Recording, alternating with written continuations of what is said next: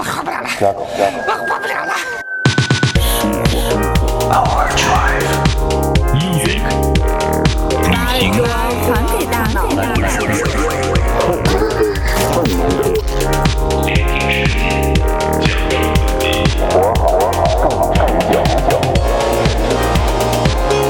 This is Overdrive FM.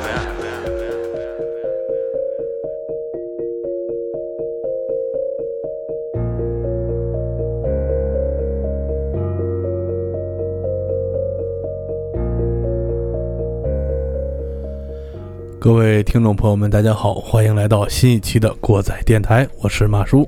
我是小丁。好，好，那个 呃，继续这样啊，对对对，就这样啊，仪式感，仪式感啊，嗯鸡爷没有来，鸡爷没有来啊。嗯呃，大家听到这个熟悉的背景音乐啊，可能知道我们今天要谈一些什么了。当然，在开始讲述今天的故事之前呢，我们仍然是要念一下留言。但是在念留言之前呢，我想跟丁丁就说一下什么事儿呢？嗯丁丁，你最近发现没有，就是咱们念的这个留言啊，嗯最近这几期节目开始有一个变化，嗯，你发现什么变化没有？变多了，一个不是。一个是变多了，那我肯定没有 get 到这个点，你说吧。更主要的是，你有没有发现咱们现在念的留言，基本上能念到我们上一期就是最近一期节目的留言了。哦，对对对，对吧？也就是说，开始有人连连续的关注我们对对对，哎。我们之前最开始念留言念的那些都是好几期之前呢，我们就还还有还有挖坟的啊，对，挖坟的。但是我们现在挖坟也更多了啊。我们欢迎大家啊去挖坟啊。对，呃，开始念留言啊，我们先简单念一下。呃，这次留言不是特别多啊。呃，我们的蒂凡一九二七 T 在这个我的固定资产就是球鞋当中给我们回复了一个，嗯，这期又炸了。然后，哟呵，这叫 prom，不喝嗯啊，我这 P U R H U N 不喝是不是这么念？我不知道啊。啊呃，给我们简单的回了一个牛逼，在这个乐队的夏天 A 面。嗯呃，然后有一位朋友，这个君子藏肉于身啊，这个在我们固定资产就是球鞋，就是我们最近一期一百六十四期当中给我们留了一个，我觉得是一语中的的一个留言嗯啊，一语中的，嗯，你种地中地，呃，Air Jordan One 啊，国人跟风太多，也觉得有利可图，甚至是球鞋交易平台的兴起和推波助澜，造成二道贩子横行。啊，这里说的我们小高啊，嗯球鞋市场变得火热却不健康。最真实的例子就是耐克官网发售一款鞋，网友一哄而上，先抢再说，然后看交易平台转手价。高于原价就起飞啊，就美滋滋倒卖；嗯，低于原价倒闭啊，就退货。最初的真爱粉反而被逼的加价买鞋，哎呀，说的很有道理啊。嗯呃，在这个我们一百四十一期美女主播养成记当中啊，嗯一位朋友，这个叫叉特搜走你，这不知道这是个西语还是个日语啊？这好难啊！这是也没得朋友，呃我们用汉语拼音的念法就是也没得颤 ts 作你啊。嗯瞎打这这个朋友留言，这不一定，也不要瞎说啊。嗯他说这个主播逻辑清晰，思路敏捷。哎，说到这儿是不是挺高兴啊？啊接着往下听啊，装得来傻，卖得了嗲，厉害了。说的是我们美女主播，不是说咱们的啊，是一听就是不是说的，有自知之明啊。嗯呃，然后在一百五十八期，他们偷走了我的新娘当中，小九有一点小九九，给我们留了一堆表情啊，就是猪和猪拱嘴，猪和猪拱嘴，猪和猪拱嘴啊，以此类推啊。嗯哎，真是。同样在一百六十四期，我的固定资产就是球鞋当中，这个汪一瑶同学啊，给我们留言说，开始这首说唱是真的难听，嗯。Air Force One，我觉得还可以啊。那首歌叫做《零花鞋》，就是嗯零花钱的钱取了一个鞋子的鞋的谐音。嗯。啊、除了这个在各大平台底下留言呢，大家还可以去过载电台六六六的微博，还有我们的微信公众账号“过载电台”的全拼，去里面给我们留言骂街啊，嗯，欢迎大家啊，尤其欢迎大家对指正我们节目当中出现的这个装逼车祸啊。对，行，那我们今天要讲一个什什么样的故事呢？呃，这个故事可以说是发生在离我们不远的一个故事，对吧？就是我们本市的，对，可以说是我我们嗯算是一个身边的故事、身边的。故事，对，呃，然后也是发生在几年之前。呃，十年前，嗯、虽然这个故事不是特别的轰动，对，呃，但是当时当时也是引起了一些波澜，当时挺轰动的，挺轰动的。当时挺轰动的。嗯。啊，再一个就是你无论是怎样也好，发生这种事情，对于这个被害人的家庭和对这个犯罪嫌疑人的家庭都会产生非常深远的影响。尤其是如果你我们在身边认识他们附近这些人的话，，嗯呃，就感触会比较深。因为我们要说的是啊，这里面涉及到案情的这些人呢，他们当时的岁数呢都不大，也就是二十三四四五这个样子。对，正是青春青春年少啊嗯青春年少，嗯，有未知事的时候，所以说，呃，整件事情我看下来还是比较难受吧，可以说是嗯看的。啊确实是。那么今天呢，还是由丁丁同学啊给我们讲讲这个到底是发生了什么样的故事，然后嗯里面有一些什么样的情节。对，那好，我们今天说这个案子呢，其实也是，其实也是在十年前发生的一起案子。那么为什么想说这个案子？因为我们在之前节目中呢录了很多这个有关日本的呀这些案子比较多，然后在前两天看这个新浪网页的时候，就不小心就蹦出来 这个东西，然后我就详细的在网上搜了一下，网页上就是有这样一个非常详细的案例的一个陈述。然后我就仔细的看了一下，准备这个事儿说一下。为什么要说呢？因为这里面涉及到案情的这个受害人，也就是最终死亡的这个人，他是我的一个同学，是初中的同学。我怎么知道他去世了呢？是在零九年我刚刚上班的时候，那时候呢，为了能够多赚点钱呢，去主持婚礼。在主持一场婚礼之前呢，我和这个婚礼的新郎，我们俩聊了半天。他就问我：“你当时是初中在哪儿上的呀？”因为见面都好问这个嘛。我说初中在哪儿哪儿。他说：“你认识那个小 A 吗啊，就叫他小 A 啊。？”啊，我们管小小 A 啊，就是这个受害者。我说认识啊。我说他是我同桌。嗯哦，他被杀了，你知道吗？我当时就很震惊，我说因为那不还不大呢，其实还小呢。我说怎么回事儿啊？详细的问问他，然后他就跟我说了，当时挺震惊，但是那时候没有任何的消息。嗯啊。后来呢，这个事儿也就慢慢搁置了，就在前两天发现了，然后把它组织一下，给大家来阐述一下哈。嗯，那就想必就是除了呃这个案情本身，你作为他的同学，肯定会跟他这些人际关系啊，还有这些对都会有一些就是在网上查不到的这些小了解，你可能会知道一点儿。对，也就是说，我们今天说这个案子呢，可能它里面涉及到一些周边的事儿。是更加多的。那我们先来给大家叙述一下案情吧。呃，二零零九年八月份的一天呢，这个小 A 呢接到一个电话，是小 C 给他打的，是一个女孩儿，我们就管她叫小 C。呃，小 C 和小 A 什么关系呢？是因为这个小 C 她的老公，我们就管她叫小 B，她和她老公吵了一架，怎么回事呢？就是她老公听别人说小 C 和她结婚之前谈过对象，就因这个这个对象就是小 A 对象就是小 A，啊。就因为这个事儿，两人又吵了一架，然后闹得要离婚。啊。啊、这要说一点啊，这个小 B 呢就是这个凶手，就是因为很小的一件事儿，两个人吵要离要离婚，小 C 呢就给小 A 打电话，就说你给我老公解释一下，咱俩之前没什么，而且已经分手了，希望你解释一下，然后不影响我们现在正常的这种生活。小 A 到接到这个电话之后呢，他当时很忙，他就说我现在比较忙，走不开，我到下午的时候我再给他解释。后来就约定时间了，在下午一点多钟的时候，这个小 A 呢拿着手机来到了邢台市区某地的一个这路上，然后他就在路上走，一边走一边打电话给这个小 B，就说我到了，你在哪儿？大概就这意思。小 B 呢开着一个黑黑色迈腾，也到了那个附近，之后就开始找这个小 A，后来看着了。就打电话呀啊打电话就确认是这个人对，确认是这个人，因为这个小 A 给小 B 打电话的时候说，我穿了一身黑，啊你到时候可以这样找我。到那之后啊，就看着了，看着之后就从车上下来了。下来之后呢，小 A 就给小 B 说：“我觉着你现在对他不好。”小 A 为什么会知道小 B 对小 C 不好呢？是因为在这个案子发生之后，呃，警方在调取这两个人的这个小 A 和小 C 的这个通话记录的时候，就发现，在半年之前，他们两个有一过有过一次通话。哦，所以说里面可很可能就是已经提到 B 和 C 结婚之后，可能这个生活不太好，不太和谐。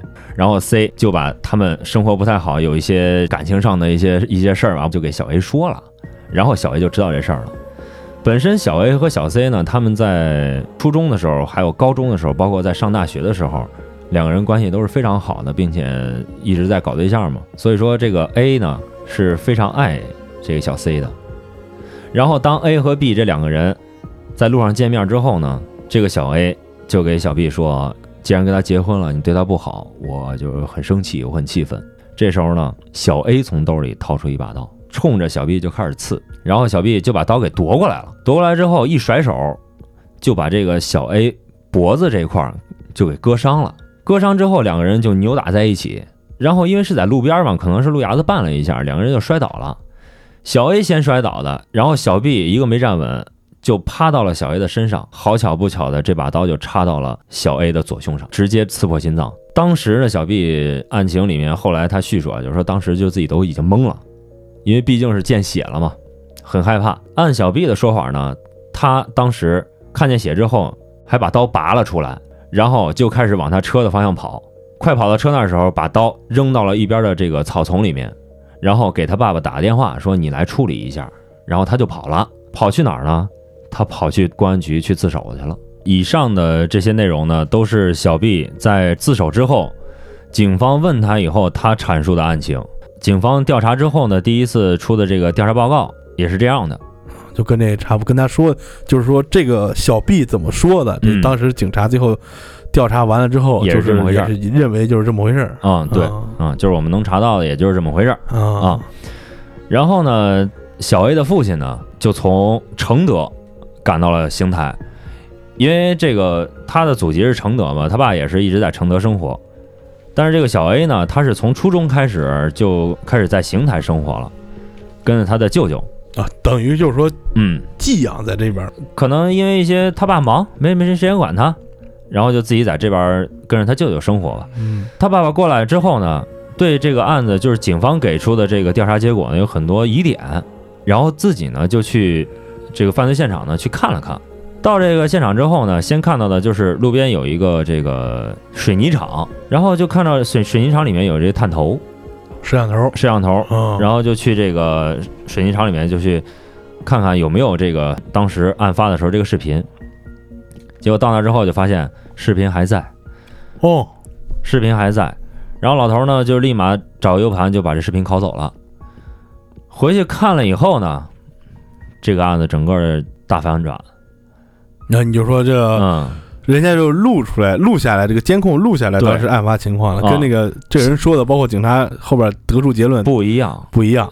不一样，那这挺那个，呃挺不可思议的啊，挺操蛋的我们只说事儿啊，我们不评论。嗯那当时这个视频里面就显示呢，这个小 A 呢手里拿着手机，一边通话一边先往这个水泥厂这个大门里面走，然后呢身上也没有带任何的这个凶器的痕迹。后来待了会儿呢，就是一辆黑色轿车由南向北，很快的速度就拐进这个院里头了。就是咱说那黑色那迈腾腾啊，当这个迈腾呢，就是开进院儿之后呢，就显示小 A 呢开始躲这迈腾，就感觉这迈腾是要故意要撞他似的。呃，紧接着呢，这迈腾就一直追着他，然后小 A 呢就从大门口呢就跑出来了，然后就沿着公路开始往西跑，然后这黑色迈腾就跟后边开始追。后来这车呢追出去这个大概六十米吧，然后就是视频里面显现的就是车灯在那开始闪了，也就是车已经停了。应该是这个人开门下车了。啊、对，嗯但是呢，这两个人呢，就是如果说已经扭打到一起的话，他已经出话了嗯啊、也就是说视频没有拍到他们具体干了点什么。这个车呢，从停到那儿到开走，一共用了四十三秒时间，然后呢，开走之后是逆行逃跑了，就窜了就跑了，就跑了。嗯那在这儿呢，我们就要想一下了，四十三秒能干点啥呢？就是我们可以想象，刚刚我们在叙述 B 在和这个警方说的时候，陈述案情的时候，他说的是发生很多事儿。那他们他俩有一些先聊了，他掺掺掺了会啊，儿，掺掺会儿，夺了一下刀，嗯，然后又反杀了一下，嗯。反杀之后，还看了看，然后又把刀又拔起来，然后他又跑。还把刀扔了，啊，还把刀扔了。嗯。所以说这个时间这是一个疑点嘛，这是从视频里面显现的。再一个就是，就说这个小 B，他从出现到这个视频里，一直到从视频消失，他整个过程都是攻击性非常强的。嗯，对，先开始是用车呃怼，因为显示一直这这个小 A 一直在逃逃跑嘛。嗯，对对，这是一个疑点。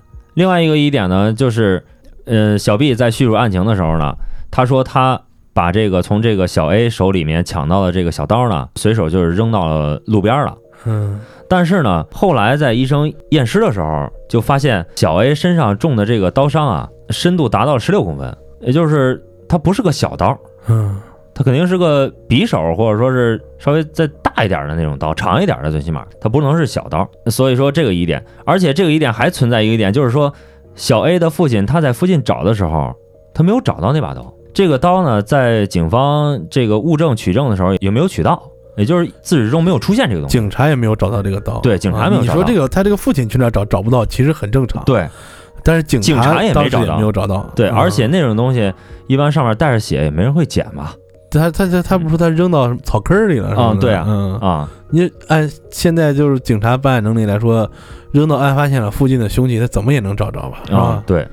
那我们刚刚说这个，除了视频这个疑点以外，然后还有一个验尸结果，这两个存在疑点以外呢，就是在一零年九月份，也就是说这事儿过去了一年多一点的时候呢，市刑警支队还有呃某县的一个刑警大队进行了第二次的侦查，然后就是发现一个事儿，就是在案发当天呢，在中午的时候，小 B 给小 C，也就是他的爱人发了一条信息，嗯就是说你之前谈恋爱这个事儿对我伤害很大，然后我们俩是再也不可能回到以前的状态了，就是离婚吧，大概就这意思吧。有这么一个事儿，也就是说，这个信息表现出来，这个人马上要办的这个事儿就很决绝，就是也表现出这个人可能攻击性很强，就是我想好了我要干这个事儿，这也是一个就是和之前他阐述案情非常就是状态不一样的一个事儿也出现了。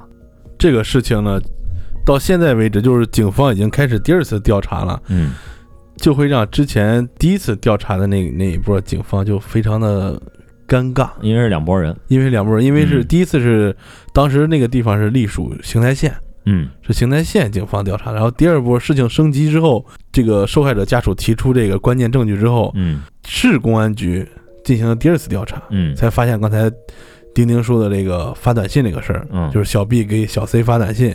其实，在这次调查当中，还发现了很多之前调查当中没有出现的东西，嗯。比如说我们刚才说到这个视频当中显示，这个小 A 就是这个受害者，他是一边跑一边拿着电话嗯。在打电话，嗯。他这打这个电话其实是在当时是在打幺幺零报警，嗯。他里面说快来救我，有人要杀我，嗯。有这样一段话。但是在第一次调查的时候，按理说这个报警电话都会被录音的，这段证据就没有。嗯对，问为什么？就当时这个第一波警方就说是设备老化，设备老化没有考出来。对，这就提到另外一个问题，就是说。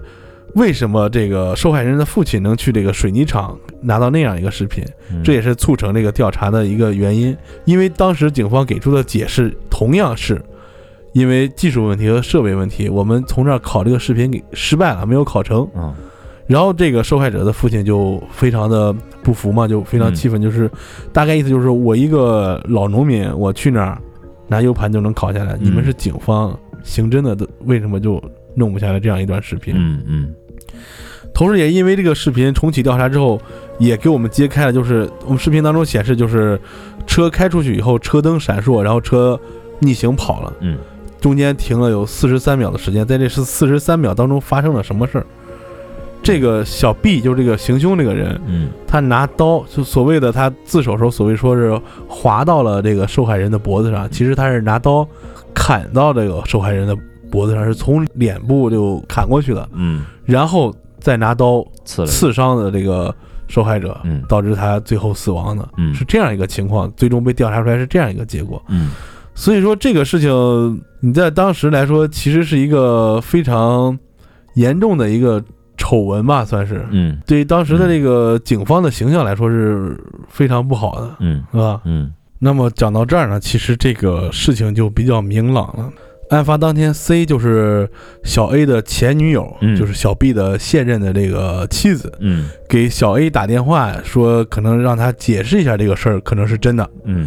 但是到了案发现场，这两个人其实并没有语言上的交流没，有聊上而是这个小 B 就是冲着索小 A 的命去的。嗯对然后到了之后，也就是说，直接就开始行凶了，嗯然后逃离了现场，对，然后去嗯所谓的自首，然后编了一套自己的故事。最终的调查结果出来之后呢，最后第二次调查的时候，警方也是就是给出了几个意见嘛。嗯呃，在给出意见之前，还发现一件事情，就是说这个 B 啊，嗯，他在之前在同村跟别人争抢房基地、对宅基地，宅基地，嗯。还砍伤过同村一个人。对，但是当时可可能是私了了。他是在这个案子发生之前的二十天，这个事儿才正儿八经了完，哦，才给人赔完钱，才赔完钱，才签了协议，就说这事儿已经终了，哦，那私了算清了。对，才清。嗯，但是就是最后这个警方起诉他的时候说，故意杀人犯罪意图非常明显。嗯第二，他造假口供嗯是吧？嗯不构成自首。第三，没有救治行为，他跑了嘛？嗯，对，没有他口供里之前说的什么所谓的积极救治这些的。嗯也没有，杀人凶器没有找到。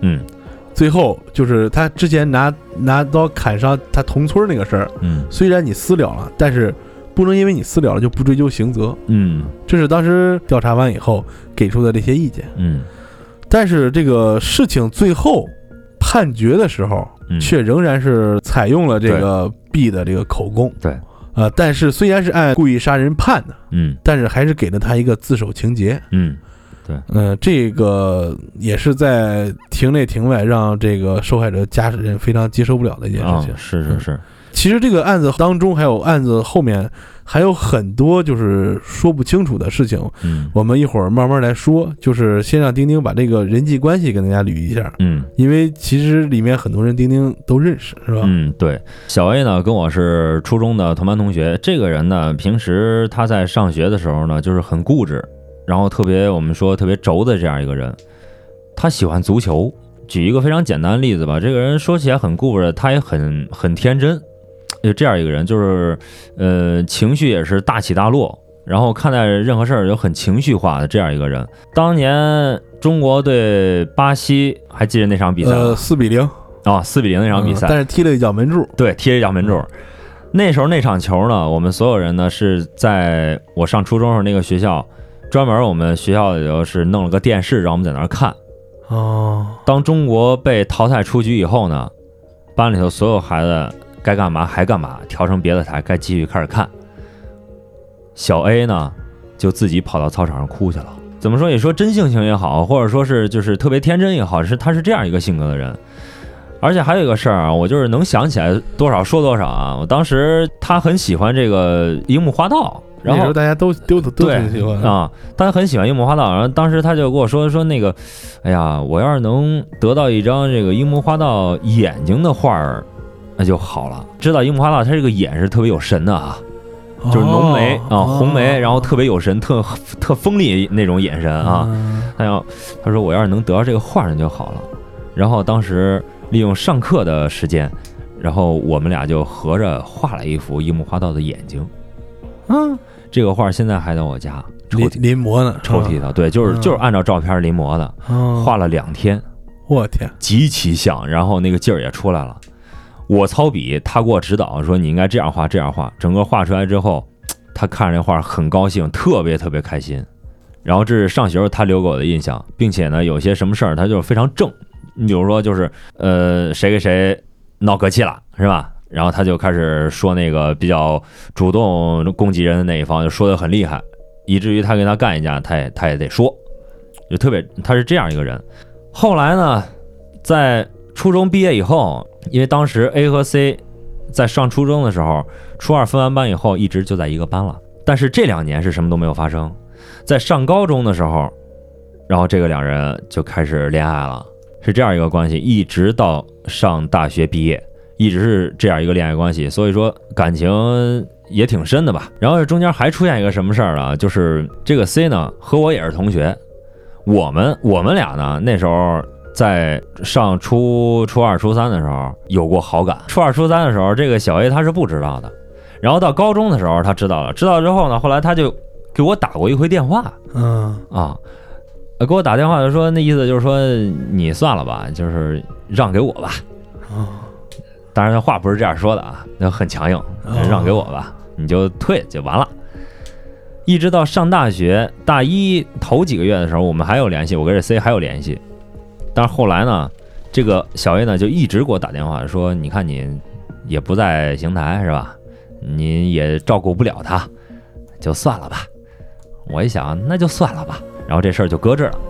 其实我们说这案子就是发生离他结婚其实挺近的，为什么会出现这样一个事儿？就是说把一个就是就是一个人，虽然说这个小 B 也挺冲动，然后因为他当时也是二十四五岁嘛，他能办出这个事儿，那就是因为小 A 在之前的时候就不停的在对他们这个关系进进行威胁。这我是就是听我之前的初中同学说的，也是偶尔遇见一初中同学提到这事儿，他说的，在他们两个分手之后，然后小 A 就死缠烂打，就说别，咱俩还是继续好。但是 C 不同意，因为家里面不同意。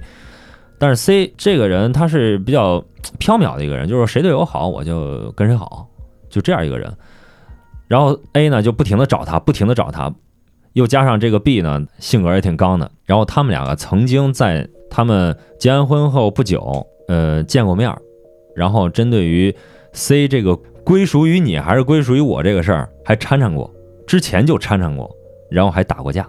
就是说发生这个命案命案之前前，他实际上哦他们彼此是知道彼此的，哦，也就是非常熟悉。当然，这种哦熟悉不是我们理解那种熟悉，是很很有仇的那种熟悉。其实是算是一个积怨已久的积怨已久的一个事儿嗯然后就在这天就爆发了。实际上，我们在说这个案子的时候，我感觉挺挺对这个小 A 惋惜的，因为毕竟这么小的岁数就死了，然后是因为这样一个事儿，说起来是算情杀吧。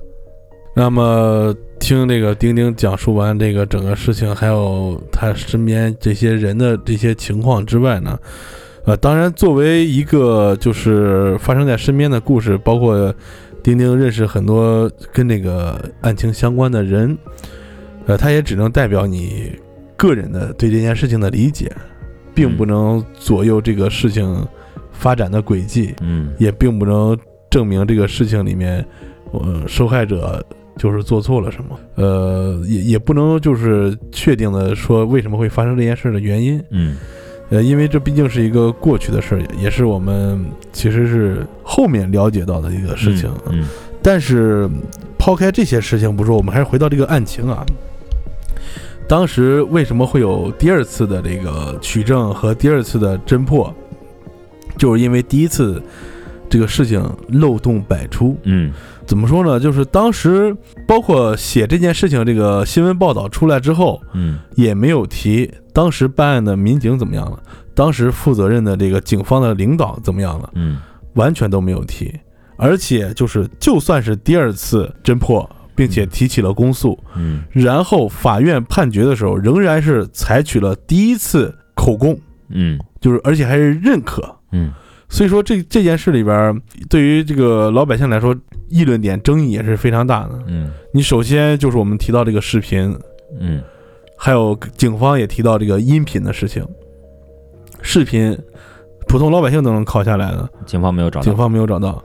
音频，第二次侦破的时候就有这个音频，第一次你说设备老化没有拷下来，嗯这分明就是掩盖证据，嗯对吧？但是当然，这个我们后边看到的报道里他也没有说这些事情。嗯然后还有一点就是，当时受害人的父亲去公安局协助办案也好，或者是干什么也好，他在公安局就是嗯，没有发现当时那辆车，嗯因为他他认为这个是作案工具，然后需要被扣押调查嘛。嗯但是当时的这个接待他这个负责人态度非常这个强硬的跟他说：“哦，开着车去作案，车就是作案工具，那你坐火车去杀人，是不是把火车扣下来？”嗯。其实这是一个非常不符合逻辑，而且非常强词夺理的说法。嗯。之前也提到了关于什么小刀，嗯。然后还有这跟这个刀伤嗯。验验尸结果的刀伤不匹配。嗯。我们这儿还有一点没提的就是，案发现场发现了一个八厘米的一个刀鞘，嗯。而且这个刀鞘上面没有任何人的指纹。嗯。这就很尴尬，嗯。是吧？嗯。还有就是说凶器找不到，受害者的父亲也提到，就说当时案发现场手机都没有丢，你周围扔了个刀，据凶手供认是扔到案发现场附近了，嗯也没有找到这个凶器，嗯这也是当时的疑点之一。嗯而且还有一点啊，就是在一开始的时候，为什么这个父亲会认为这个公安局办案有问题？嗯就是因为这当时立案的时候，公安局给这个凶手立了一个故意伤害，嗯。立了一个这个案子。嗯。但是根据当时给出的调查结果和凶手的供述来说，这应该是一个正当防卫，嗯。你甚至都不用不用立案的一个事情，嗯。但立了一个故意伤害的案子，嗯。所以这让他这个受害者家属也是感觉很疑惑的一点，嗯。所以自己又去找证据干嘛的，引嗯。引出这么多事儿。嗯。